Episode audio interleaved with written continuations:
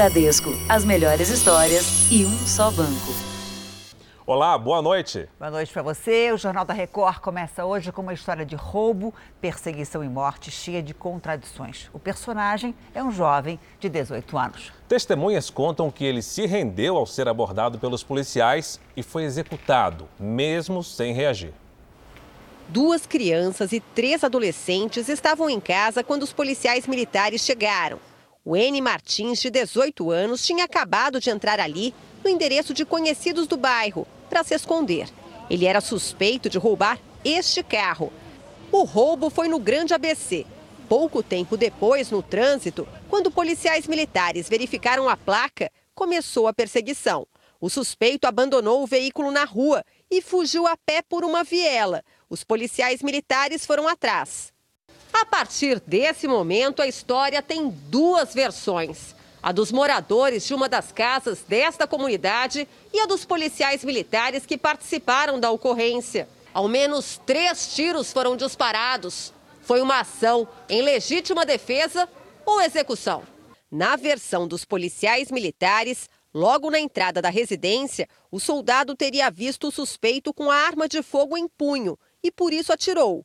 Após o disparo, o N correu para o banheiro e o sargento teria visto que ele continuava com a arma em punho e atirou duas vezes. Já testemunhas contam outra versão. Essa mulher questionou uma das crianças sobre o que tinha acontecido. Aí eles falaram: o policial matou o N, fez popom no N e depois arrastou o N para dentro do, para fora do banheiro e colocou uma arma na mão dele. O laudo, que poderia comprovar se o rapaz fez algum disparo, não foi feito devido à pandemia de Covid-19. Quando esses policiais forem depor, se de repente no depoimento deles constar que o N efetuou algum disparo contra algum policial, esse exame ajudaria a comprovar se existe pólvora ou não na mão do N e se realmente ele teria efetuado ou não algum disparo. A Secretaria de Segurança Pública de São Paulo disse que todas as circunstâncias da ocorrência estão sendo apuradas. Veja agora outros destaques do dia. Senado aprova a liberação de quase 2 bilhões de reais para a vacina de Oxford. Indústria e serviços puxam alta recorde do PIB. Nove pessoas são presas suspeitas de participação no assalto em Criciúma. No Rio, policiais usavam a delegacia como escritório do crime.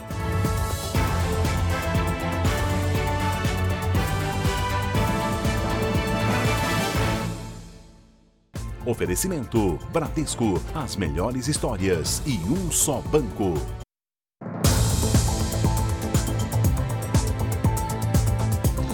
No Rio de Janeiro, cinco policiais civis foram presos. Eles fariam parte de uma quadrilha que, em vez de apreender veículos roubados ou clonados, extorquiam dinheiro dos donos. Segundo o Ministério Público, os policiais usavam a estrutura da delegacia para cometer os crimes.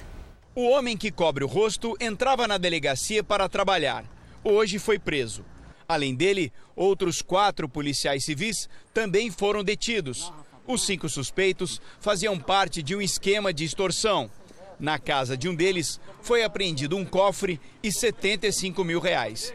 A corregedoria afirma que o grupo usava a estrutura da delegacia e informações privilegiadas para escolher as vítimas. Eles conseguiam levantamentos de veículos que estavam à venda que tinham problemas, chegavam aos proprietários ou aos vendedores desses veículos clonados ou com outros problemas de documentação, extorquiam, não faziam o que deveria ser feito com a apreensão dos veículos. A quadrilha também tinha um informante que se passava por policial.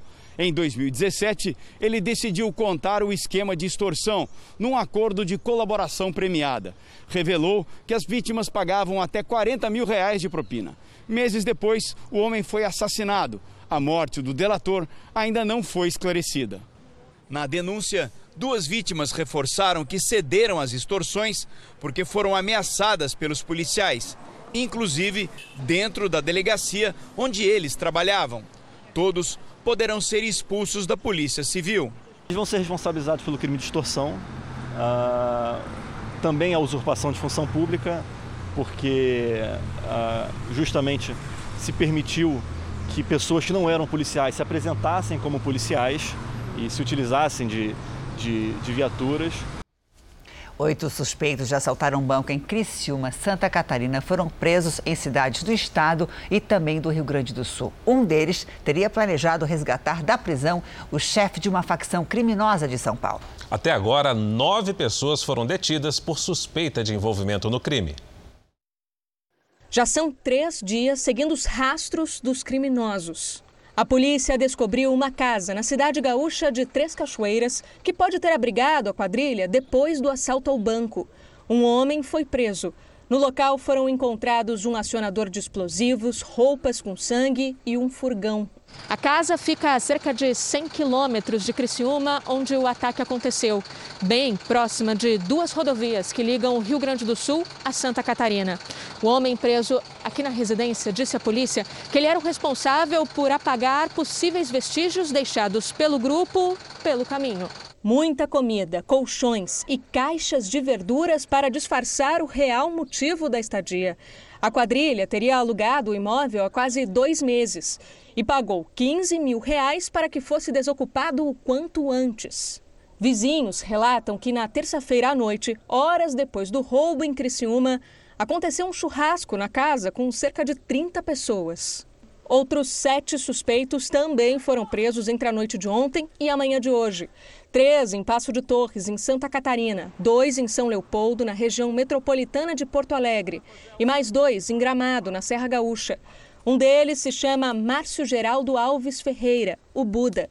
Ele seria um dos chefes de uma facção criminosa. Essa pessoa, em tese, é, já lendo aqui o nome dele, já comparando com a imagem que me foi trazida ontem, ele seria, sim, é, um faccionado né, é, da organização criminosa que, inclusive, já participou de uma tentativa de resgate do líder dessa organização criminosa que atua no estado de São Paulo no Brasil e internacionalmente. Ainda na quarta-feira, uma mulher foi presa em São Paulo. A polícia acredita que ela era responsável pela logística do grupo. Pelo menos 30 assaltantes encapuzados teriam participado do que é considerado o maior assalto da história de Santa Catarina. As buscas pelo restante da quadrilha continuam. E no Pará, foi enterrado o corpo do refém morto durante o assalto a banco em Cametá. Ele teria sido atingido ao tentar fugir dos assaltantes. Quatro suspeitos do roubo foram identificados. Dor e revolta. Por que tinha que ser o Alessandro? Ninguém consegue acreditar no que aconteceu. Isso é dolorido ver, saber um ser humano, uma pessoa do bem, enquanto tem bandido solto pela nossa cidade. Alessandro Moraes estava nesta lanchonete quando os criminosos tomaram a cidade de Cametá. Ele era um dos reféns. Tentou fugir, mas foi baleado e não resistiu aos ferimentos. Alessandro era locutor, marido e pai de um menino de seis anos. O crime aconteceu na noite de terça-feira. Assaltantes fortemente armados fizeram mais de 40 reféns. Corre daí, pessoal, eles estão vindo pra cá, corre! Estão voltando pra praça aqui. Eles explodiram a agência bancária da cidade. Segundo o governador do Pará, os suspeitos atacaram o cofre que estava vazio e fugiram sem levar nada. Um outro morador também ficou ferido na ação dos criminosos. Ele levou um tiro na perna durante a fuga da quadrilha. Ele foi socorrido e trazido aqui para o hospital. Já passou por duas cirurgias. Segundo o último boletim médico, o quadro de saúde dele é estável. O policiamento foi reforçado em toda a região. Os carros usados pelos assaltantes foram encontrados no início da tarde. Eles estavam dentro de um rio a cerca de 100 quilômetros de Cametá. O esquadrão antibombas detonou os 40 quilos de explosivos que os criminosos deixaram para trás. Até agora, nenhum suspeito foi preso.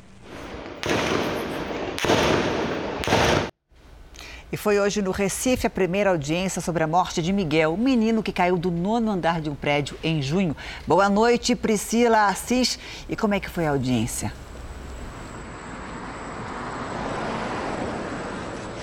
Boa noite, Janine. Olha, a audiência de instrução durou quase oito horas. Sari Corte Real, que é a patroa da mãe de Miguel, menino de cinco anos, e que cuidava dele quando ele caiu do nono andar do edifício, saiu sem ser interrogada. O interrogatório dela será definido em uma nova data. Ao todo, hoje, oito testemunhas de acusação e quatro de defesa foram ouvidas. Sari Corte Real foi denunciada por abandono de capaz com resultado em morte. Essa audiência é importante porque vai definir se ela vai a júri popular ou não. Janine, Fara. Obrigada, Priscila. Agora a gente fala sobre a pandemia. O governo de São Paulo pretende começar a vacinação contra o coronavírus no mês que vem. O Estado recebeu hoje a matéria-prima para a fabricação da Coronavac. O avião trazendo os insumos da Coronavac aterrissou no Aeroporto Internacional de Guarulhos bem cedo. O material vai ser usado pelo Instituto Butantan para produzir a vacina, em parceria com o laboratório chinês Sinovac.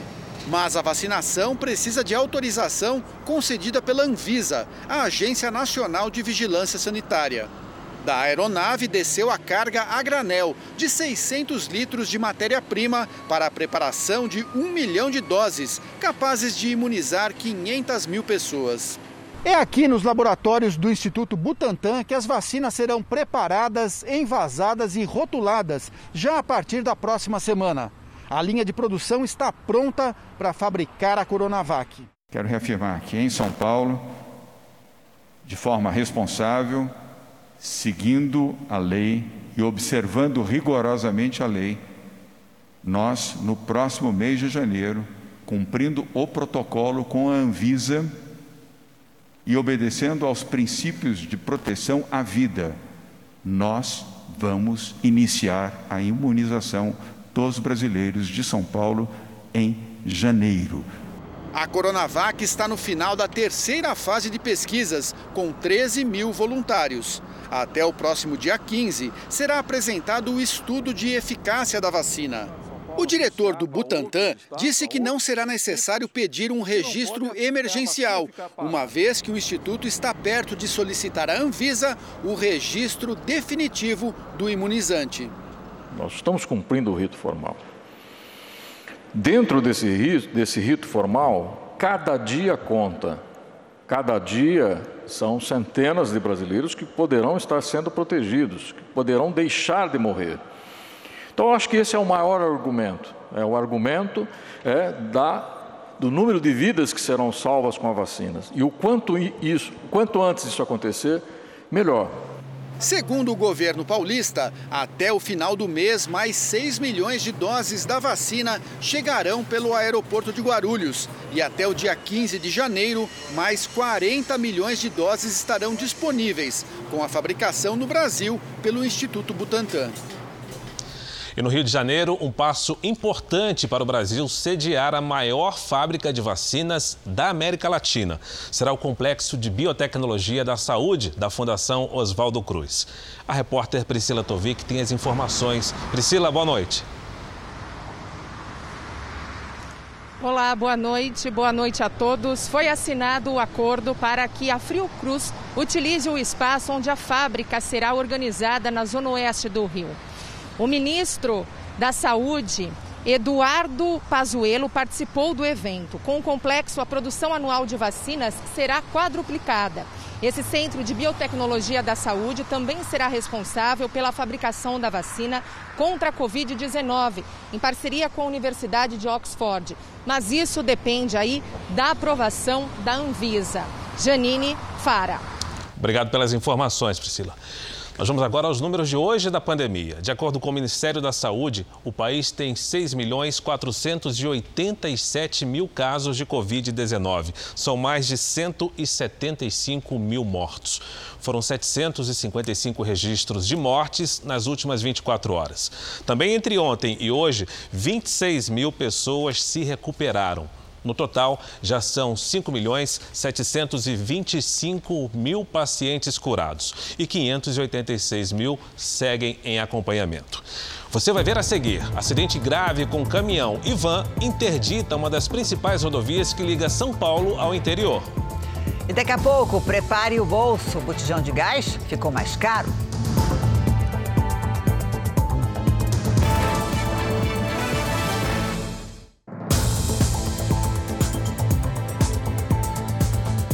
Grave acidente na região de Caieiras bloqueia a rodovia dos Bandeirantes, uma das principais ligações da capital com o interior de São Paulo. Segundo a concessionária que administra a via, um caminhão com duas carretas com etanol bateu contra uma van que foi parar no canteiro central da rodovia. O motorista ficou preso nas ferragens e foi resgatado. O trânsito está sendo desviado porque a carga está vazando na pista. O congestionamento, você pode imaginar, ultrapassa 5 quilômetros.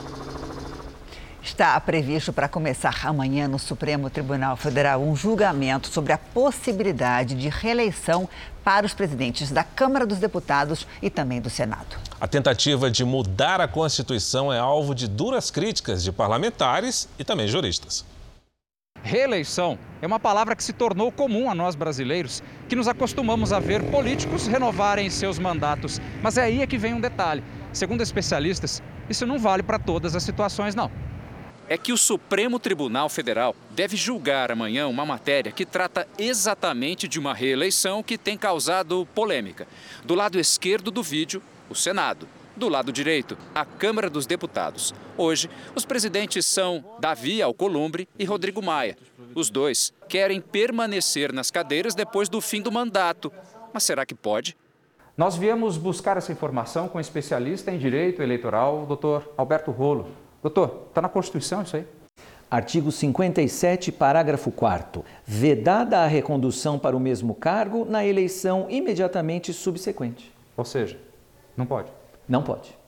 O presidente da Câmara, Rodrigo Maia, já está no terceiro mandato. A primeira vez que assumiu foi depois da cassação de Eduardo Cunha, em 2016. Dessa vez, ficou considerado que ele era um tampão no cargo.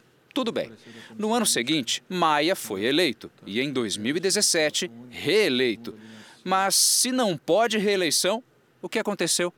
Já houve uma interpretação, não faz tantos anos assim, do próprio STF sobre essa reeleição e o STF entendeu naquela oportunidade que era possível o exercício de dois mandatos consecutivos de presidente de Câmara, desde que não fosse na mesma legislatura, isto é, os dois anos finais de uma legislatura e os dois anos iniciais de uma outra legislatura. Mas não é o caso aqui. Agora, em 2020, nós estamos exatamente na metade dessa legislatura. Então, aquela interpretação do STF não pode ser aplicada neste momento. Parlamentares de diversos partidos são contra a manobra.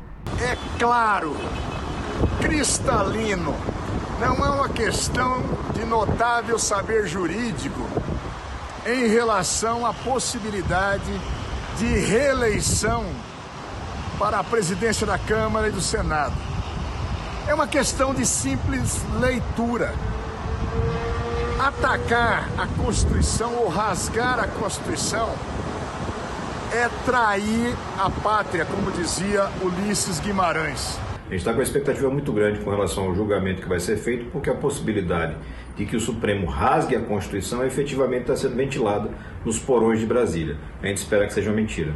Esta trama, este acordo pretendido entre alguns parlamentares e ministros do Supremo, isto passa, isso não passa de uma vergonha. Querem rasgar a Constituição brasileira. O que o Supremo vai decidir, nós iremos aguardar e o Congresso se posicionará no momento adequado. Este especialista em direito eleitoral vê uma tentativa de políticos de distorcer o que diz a Constituição. Essa conveniência política não pode balizar o julgamento do Supremo Tribunal Federal. O Supremo Tribunal Federal analisa a lei, analisa a Constituição, é o guardião da Constituição. Então, me preocupa, sim, imaginar que o Supremo pudesse é, contrariar o sentido claro do texto constitucional ao sabor de é, casuísmos políticos. Isso seria muito perigoso. Vamos agora com a opinião do jornalista Augusto Nunes. Oi, Augusto, boa noite para você. Boa noite, Janine. Boa noite, Fara. Boa noite a você que nos acompanha. O artigo 57 da Constituição estabelece que o mandato dos presidentes da Câmara e do Senado é de dois anos, aspas, vedada a recondução para o mesmo cargo na eleição imediatamente subsequente, fecha aspas. Por exemplo, Os parlamentares que assumiram a chefia das duas casas do Congresso em fevereiro de 2019 não podem ser reeleitos em fevereiro de 2021, a menos que se chamem Rodrigo Maia e Davi Alcolumbre, ressalvam manobras envolvendo ministros do Supremo Tribunal Federal que ameaçam violentar o artigo 102. Compete ao STF, principalmente, a guarda da Constituição. Parece mentira. Uma ação em curso no Supremo vai decidir se o presidente Jair Bolsonaro pode ou não bloquear o acesso às suas redes sociais de gente que o insulta de meia em meia hora. Tão desenvolto ao lidar com questões ligadas ao executivo, o time da toga se retrai quando o assunto interfere na vida do, do legislativo. A maioria dos ministros está disposta a permitir a reeleição ilegal de Maia e Alcolumbre. Falta escolher o atalho que provoque menos estragos na imagem da corte. Alguns querem devolver o problema ao Congresso, alegando que se trata de um problema interno do legislativo. Outros estão prontos para afirmar que os redatores do texto constitucional escreveram uma coisa, mas queriam o contrário. Nesta quarta-feira, 13 presidentes de partidos políticos já haviam assinado uma carta à nação brasileira e ao STF que, em sua essência, recomenda aos juízes que tenham juízo.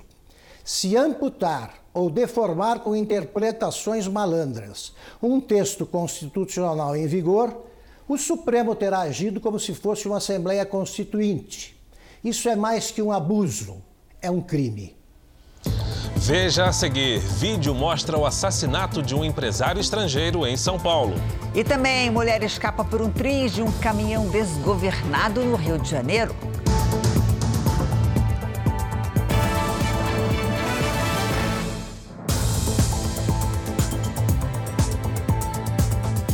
Mulher escapou por muito pouco de ser atropelada em Duque de Caxias, na Baixada Fluminense. Praticamente nasceu de novo, né, Janine? Ela quase foi acertada por um caminhão de lixo desgovernado em uma ladeira. O susto ainda não passou. Foi questão de segundos. Por pouco, a Mônica não foi gravemente ferida. As imagens são impressionantes. O caminhão desce em alta velocidade. A comerciante atravessa a rua correndo e quase é atropelada. Meu óculos caiu debaixo do, do carro, mas meu chinelo agarrou, mas eu ainda consegui puxar e sair. Um homem e uma mulher também conseguiram escapar. Eles estavam no meio da rua e conseguiram entrar a tempo por um portão. Raquel mal consegue acreditar no que aconteceu. Fiquei nervosa quando eu saí dali. O caminhão já tinha descido. Eu entrei em pânico, comecei a chorar, fiquei apavorada. E eu tô ainda. O caminhão estava fazendo a coleta do lixo nesse morro, que olha só, é muito íngreme. Foi quando o motorista perdeu o controle da direção e desceu desgovernado. As marcas do pneu ficaram na pista. E dá para ver também que, olha só, ele chegou a atingir uma dessas barras de ferro que protegem as casas. E mais aqui abaixo, acertou pelo menos oito carros. Por sorte, ninguém se feriu gravemente. O motorista do caminhão chegou a ser socorrido e levado para o hospital. Ele recebeu alta no início da tarde. A maioria dos veículos atingidos estava estacionada. O condutor de um deles estava dentro do carro, mas não se feriu. O caminhão é de uma empresa terceirizada que presta serviços para a Prefeitura de Duque de Caxias. As causas do acidente estão sendo investigadas. Eu nasci de novo mesmo. Deus me deu essa oportunidade. Não tenha dúvida. Sete pessoas foram presas em Campinas, no interior de São Paulo, pela Polícia Federal. Foi mais uma fase da maior operação contra o tráfico internacional de drogas no país. Durou menos de um mês a liberdade de sete acusados de fazerem parte de um esquema de tráfico internacional de drogas. Eles foram presos em outubro, cumpriram prisão temporária e acabaram liberados. Só que a Polícia Federal avançou nas investigações, encontrou novas provas de conduta ilegal e pediu a prisão preventiva de 15 dos 33 investigados. O pedido foi aceito pelo Judiciário Ou seja, outros oito suspeitos são considerados foragidos da justiça. Além das prisões em Campinas, a Polícia Federal também fez ações no Mato Grosso, Amazonas e Rio Grande do Norte. Todas da Operação Overload, que significa excesso de carga em inglês. Uma referência à droga que era embarcada de forma clandestina no Aeroporto Internacional de Viracopos.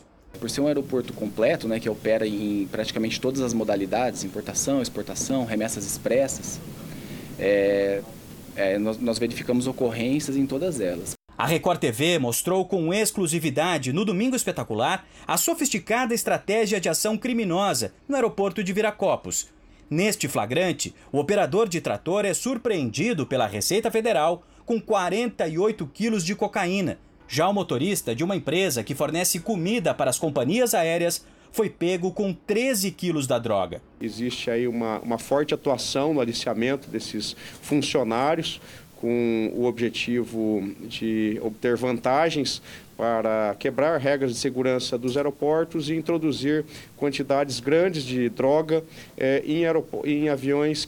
A estimativa é que a quadrilha tenha despachado, através de Viracopos, cerca de uma tonelada da droga. Deste total, 259 quilos foram apreendidos pela Polícia Federal. Nessa semana, você viu aqui no Jornal da Record o assassinato de um estrangeiro num bairro nobre de São Paulo. Agora foram divulgadas imagens desse crime. O homem de vermelho, com boné preto e um capacete rosa, é o atirador.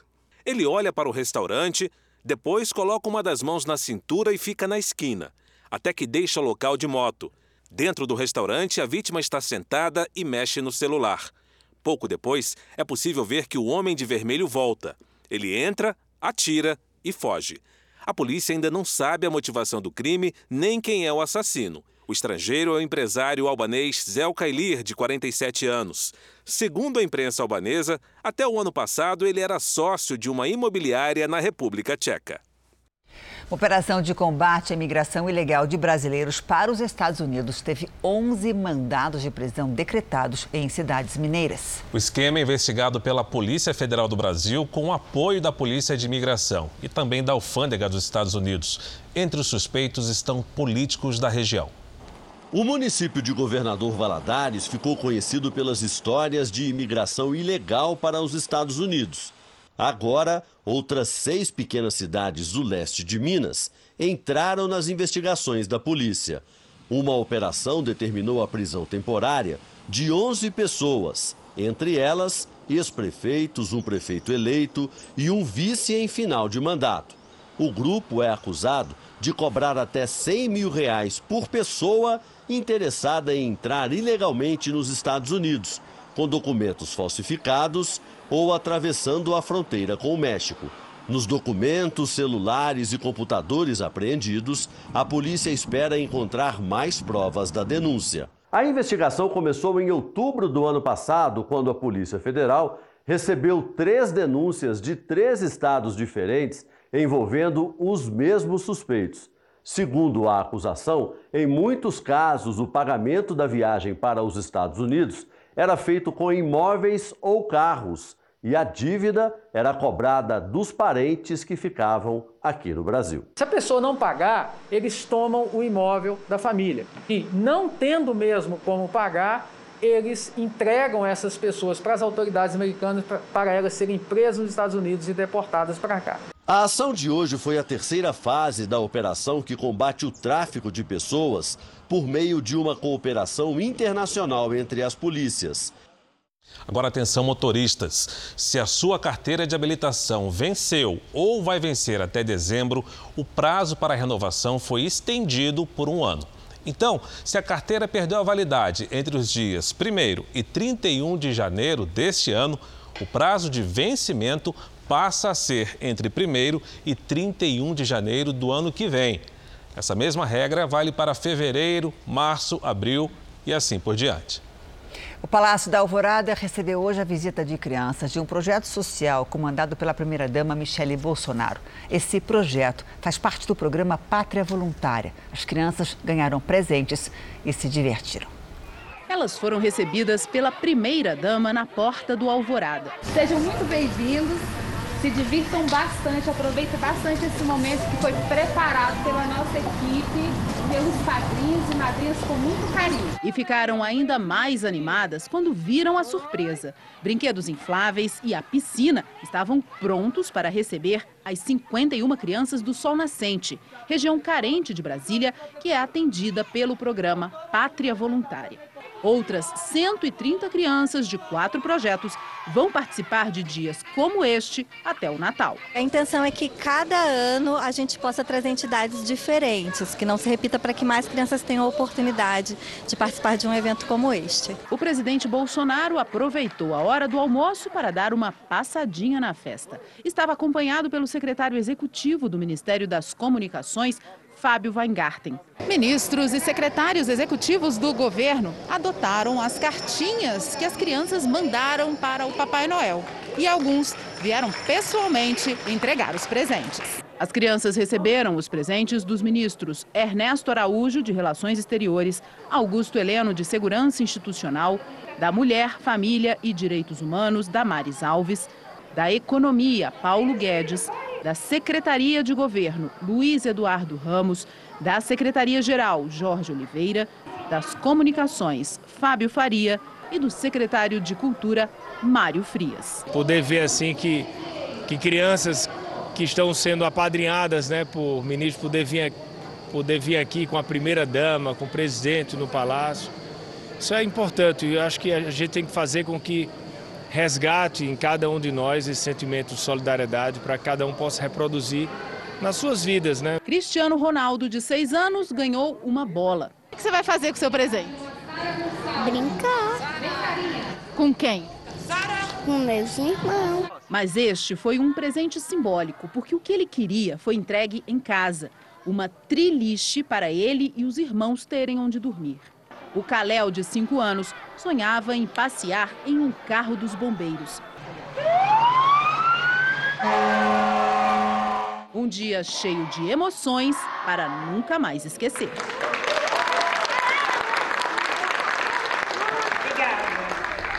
Agora o seu bolso. A Petrobras aumentou o preço do gás de cozinha em 5% a partir de hoje. O jeito agora é economizar. Pedro é dono de um buffet. O gás de cozinha representa cerca de 12% dos gastos do negócio. Por isso, não dá para esbanjar. A panela de pressão tem sido uma aliada na economia, porque o cozimento é mais rápido. Só é preciso ter atenção quando ela apitar. É o momento que eu abaixar o fogo, ó. Deu ponto. Eu voltei a pressão, abaixei o fogo e ela vai cozinhar normalmente. O que cozinha é a pressão dentro da panela, não é o fogo. Fogo alto, você vai só gastar seu gás. O pão de queijo é assado no forno a gás. A dica aqui é não abrir toda hora e cuidar da manutenção. O forno tem que ser limpo e não pode ter buraco, não pode ter o vazamento de entrar ar frio de fora para dentro, que senão não vai adiantar, você vai estar consumindo mais gás ainda. Além de todo esse cuidado, Pedro ainda pesquisa na hora de comprar o gás. Comprando maior quantidade, consegue um preço mais em conta. Não muito em conta, mas consegue um preço bom. E ele tem razão. Pela décima vez este ano, o gás de cozinha sofreu um reajuste. Agora, de 5%. A alta acumulada no ano é de quase 22%. O preço médio do botijão de 13 quilos no país chega a 73 reais. O mais barato está no Rio de Janeiro, R$ 65. Reais e o mais caro no Mato Grosso, 95 reais. É tanto aumento que nem a revenda aguenta mais. Se nós tínhamos passado todos os aumentos, todos os aumentos que veio de nós hoje, o gás estava custando mais de 100 reais.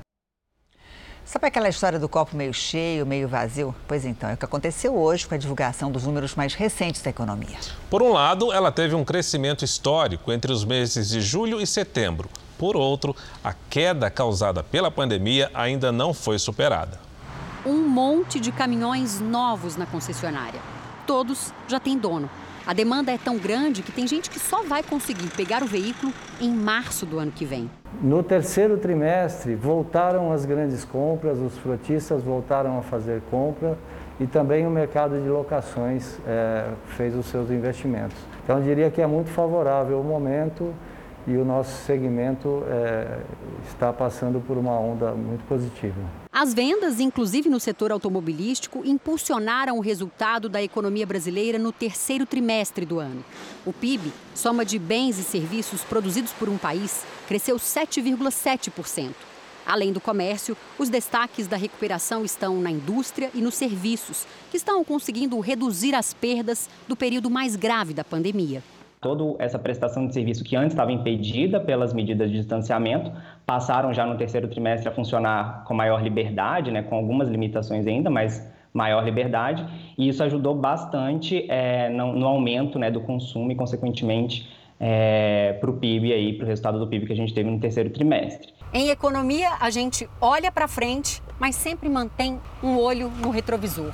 A alta divulgada hoje é a maior para um período de três meses, desde o início da medição, 24 anos atrás. Mas isso não significa que o Brasil tenha recuperado as perdas trazidas pela pandemia. Se a gente analisar os últimos 12 meses, o país registrou uma queda de quase 3,5% do PIB. Então, é um resultado bom, mostra que a economia se recuperou, em alguma parte né, ainda, porém ainda tem bastante coisa, né? tem um caminho longo pela frente até que a gente consiga voltar no patamar que a gente estava antes da pandemia acontecer. Nas redes sociais do Jornal da Record, você fica sabendo como que o PIB é calculado. O governo acredita que o crescimento da economia vai continuar no ano que vem. E por isso a expectativa é que a prorrogação do auxílio emergencial não seja necessária. O ministro da Economia, Paulo Guedes, comentou os números do PIB durante uma videoconferência da Câmara Brasileira da Indústria da Construção. Estamos celebrando agora esse crescimento de 7,7. Se é um pouco abaixo de 8, um pouco acima de 8, não é tão importante.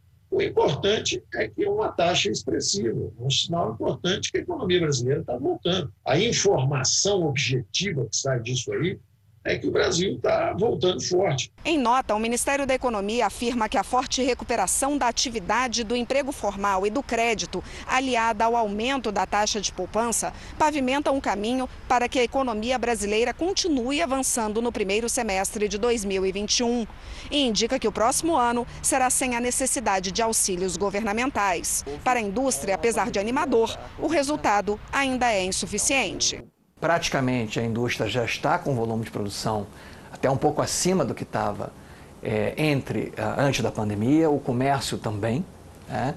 A expectativa é que tenha um crescimento também é, significativo, não tão alto, mas um segmento positivo no último trimestre do ano. É, infelizmente, a gente não vai conseguir é, recuperar todas as perdas. O ministro da Economia também disse que vai apresentar uma proposta de meta fiscal para o ano que vem, atendendo a uma recomendação do Tribunal de Contas da União.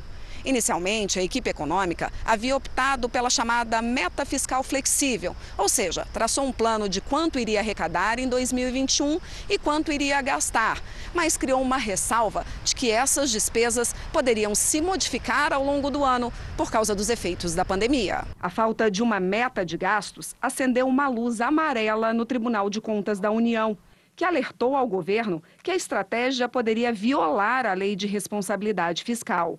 Diante disso, o ministro Paulo Guedes mudou de ideia. Disse que agora, com a economia voltando a funcionar, será possível rever as previsões para o ano que vem. Fim de ano sempre foi um bom momento para quem está à procura de emprego, né? A pandemia atrapalhou um pouco, é verdade, mas o comércio ainda estima mais de 70 mil contratações temporárias.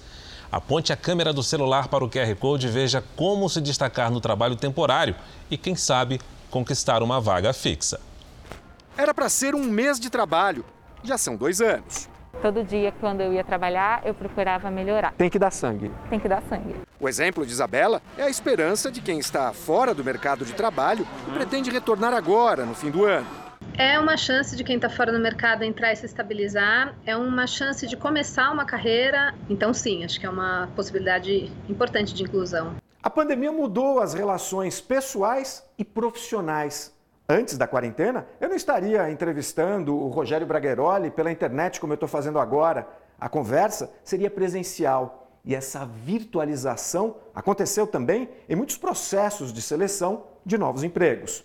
O economista, especialista em mercado de trabalho, cita algumas dicas para vencer a concorrência nesses novos tempos. Dominar as ferramentas usadas para as seleções online, como os aplicativos de conversa e reunião. Portar-se como se estivesse em uma entrevista de emprego presencial, com roupa e postura adequadas. Por isso, se o candidato estiver em casa, deve escolher um lugar tranquilo, onde nada vai tirar a atenção dele ou do contratante. Eu acho que já começa a falar de uma competência de disciplina, da pessoa estar preparada para o que está fazendo. Então, eu acredito que os é, recrutadores levam em consideração, sim. A demanda por temporários é maior para vendedores, operadores de caixa e atendentes. Mesmo que o candidato não consiga a função que almeja, vale aceitar outra tarefa. O ajudante temporário de hoje pode ser o chefe efetivo de amanhã.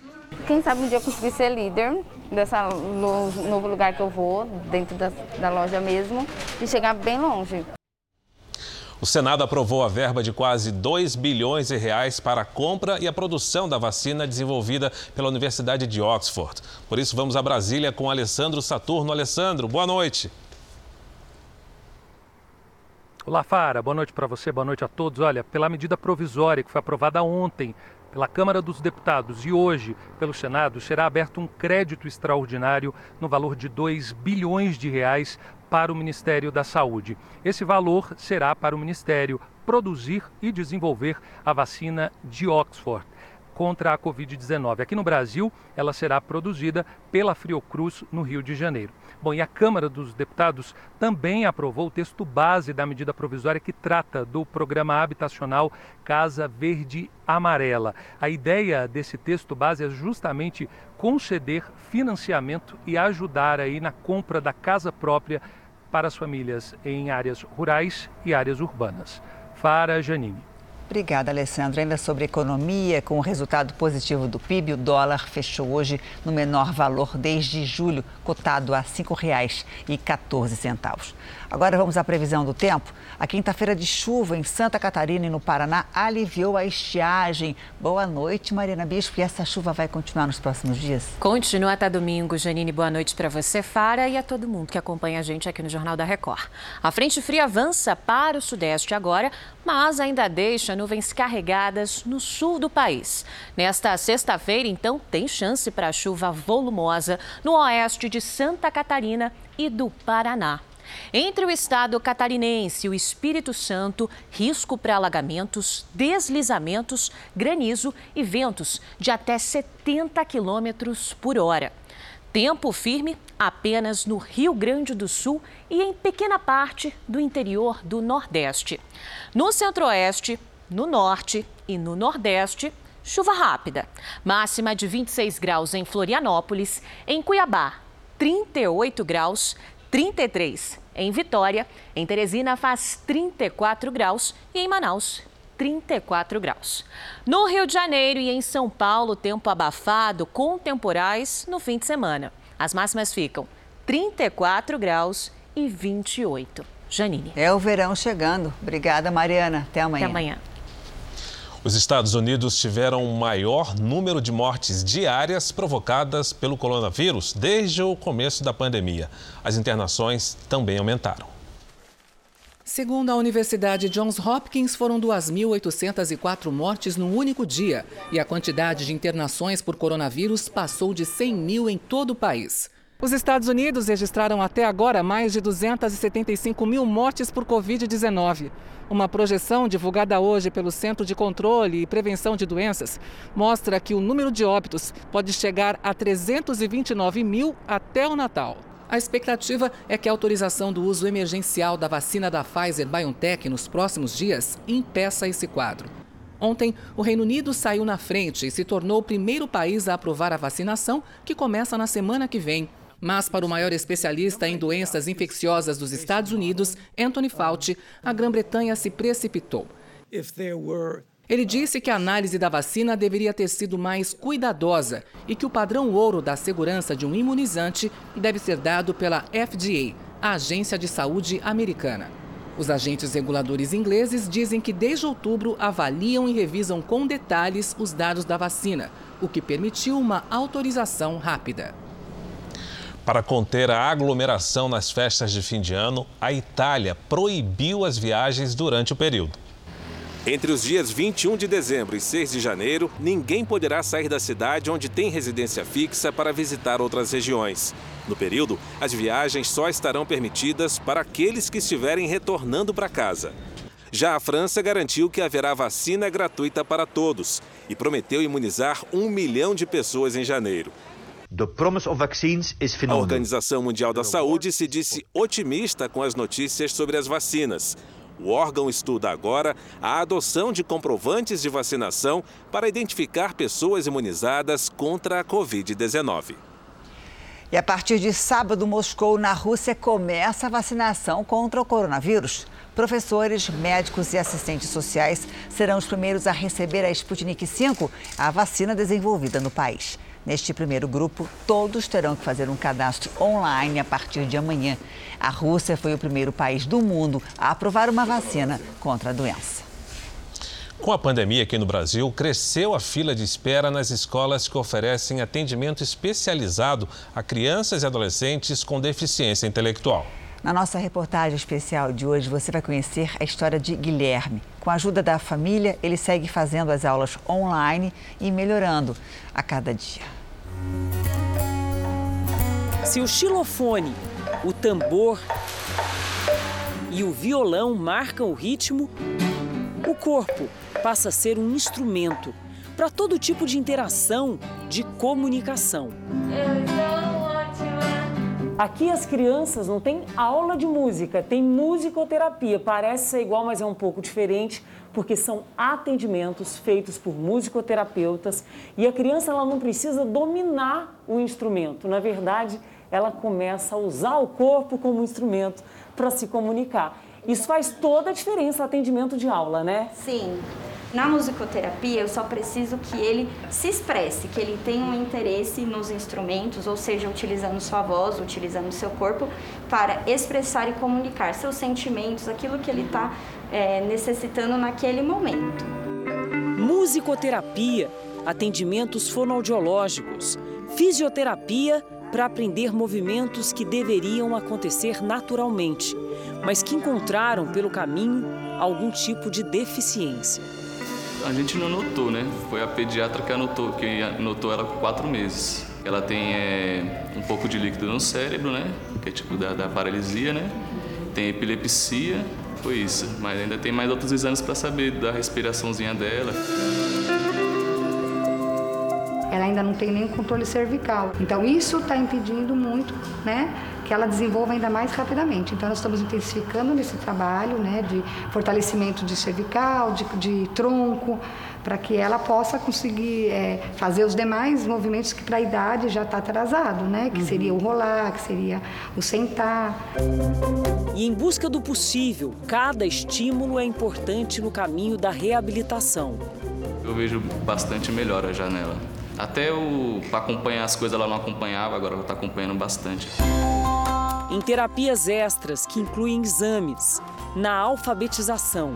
São quase 2 mil atendimentos por mês na sede da Associação Brasileira de Assistência e Desenvolvimento Social em São Paulo, uma instituição sem fins lucrativos que atua na área da educação, saúde, emprego apoiado e assistência social. O acolhimento é receber essa família por saber que tem uma criança na sua casa com autismo, com deficiência intelectual, não sabe como lidar com isso. Então, aqui o serviço social é que orienta, tira essa, essa falta de informação. Por ser referência no atendimento de crianças e jovens com deficiência intelectual e autismo, apesar dos 980 inscritos diretamente na BADES, são pelo menos outros mil numa lista de espera que ficou mais longa esse ano. Aqui mesmo a gente consegue o diagnóstico, a gente tem toda a orientação. Esse acolhimento era uma reunião que nós tínhamos e por quinzena, cada 15 dias, 70, 80 famílias aqui. E com a pandemia nós cessamos isso até porque vinha aumentando a nossa fila de espera. A pandemia aumentou não só a fila de espera, mas fez cair a arrecadação, mudou a forma de trabalho Apenas os atendimentos essenciais podem ser feitos presencialmente. As outras aulas e atividades passaram a ser à distância. No início da pandemia, os pais do Guilherme, como tantos outros pais de crianças especiais, ficaram bastante preocupados com a possibilidade de suspensão das atividades, até porque o Guilherme passa boa parte do dia na escola da associação. Mas logo os professores, os especialistas se adaptaram com as aulas online. E toda semana chega isso aqui, ó. São as tarefas da semana para fazer. São mais de 11 tarefas que devem ser feitas em casa, em família, para ajudar no desenvolvimento das crianças, mesmo num tempo de pandemia. É assim que Guilherme continua aprendendo.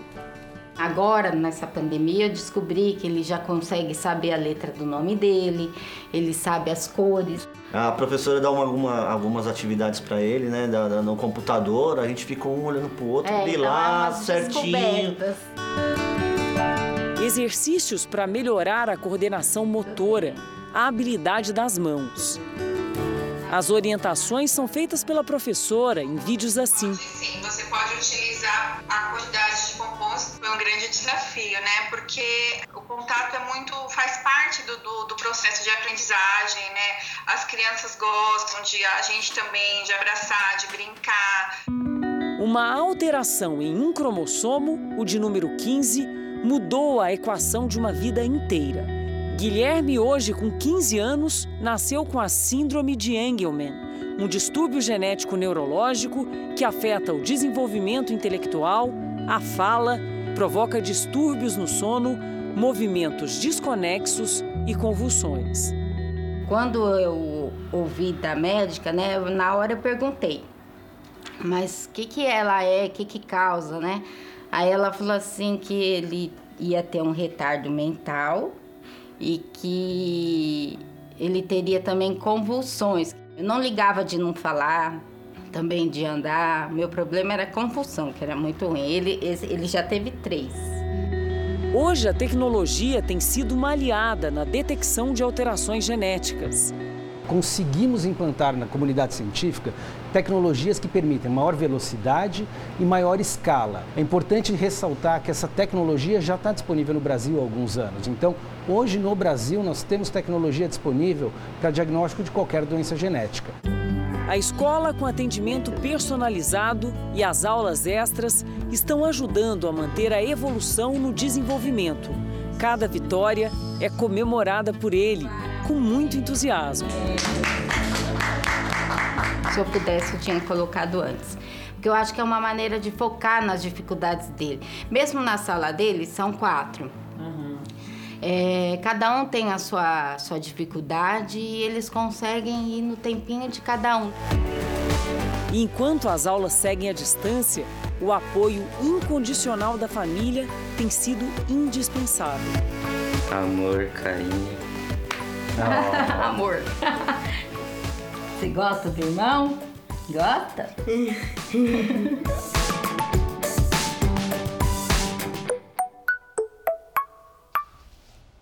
E você pode ajudar outras crianças a ter o mesmo acompanhamento que o Guilherme tem. Veja como participar da campanha da Abades. Quem quiser ajudar, pode entrar nessa corrente do bem e doar o valor que você puder. É só ligar para 0500 508 0707 para doar 7 reais. 0500 508 0720 para doar 20 reais. 0500 508 0740 para doar 40 reais. Ou você pode doar qualquer outro valor através do site que está na tela. Se preferir, aponte o seu celular para esse QR Code e você vai ser direcionado para a doação. Ajude a Abades a construir uma sociedade mais inclusiva. Abrace essa causa. Abrace a Abades. No Japão, mais de 800 mil ingressos vendidos para a Olimpíada de Tóquio foram devolvidos. Bom dia aí para você, Silvia Kikuchi. Quanto é que isso representa? Olá, Janine, Fara. Isso equivale a 18% dos 4 milhões e meio de ingressos que já foram vendidos para os Jogos, por conta do adiamento da competição que deveria ter acontecido agora em 2021, em 2020 e não em 2021. O Comitê Olímpico liberou o pedido de reembolso. Os compradores puderam pedir o dinheiro de volta durante o mês de novembro e o pagamento deve começar ainda esse mês. Por causa da pandemia, os Jogos Olímpicos de Tóquio já não são unanimidade entre os japoneses e patrocinadores. Enquanto isso, os organizadores correm para garantir uma competição segura. Veja a seguir na reportagem. O palco do show já estava montado, com modernos ginásios construídos, voluntários treinados e muita expectativa. Os organizadores da Olimpíada Tóquio 2020 estavam em contagem regressiva para o maior evento esportivo do mundo. Mas por conta da pandemia do novo coronavírus, tudo isso ficou em segundo plano. Atletas deram lugar a médicos, ginásios a hospitais, até mesmo os abraços da vitória perderam sentido. Com o mundo praticamente dentro de casa, não restou outra opção a não ser remarcar os jogos. Os organizadores escolheram então a última data possível, julho de 2021. Agora o principal adversário é o tempo. Com novas ondas de contágio surgindo pelo mundo, fica a dúvida: será mesmo possível acontecer a maior festa do esporte mundial? O presidente do Comitê Olímpico Internacional, Thomas Barra, garante que sim, com ou sem vacina. Os atletas também estão dispensados de tomar o imunizante. E o Japão ainda avalia a entrada de turistas vindos de países com surtos de Covid-19. Mas por aqui, o evento nessas condições não é bem visto. Cerca de 45% dos japoneses querem o cancelamento dos jogos.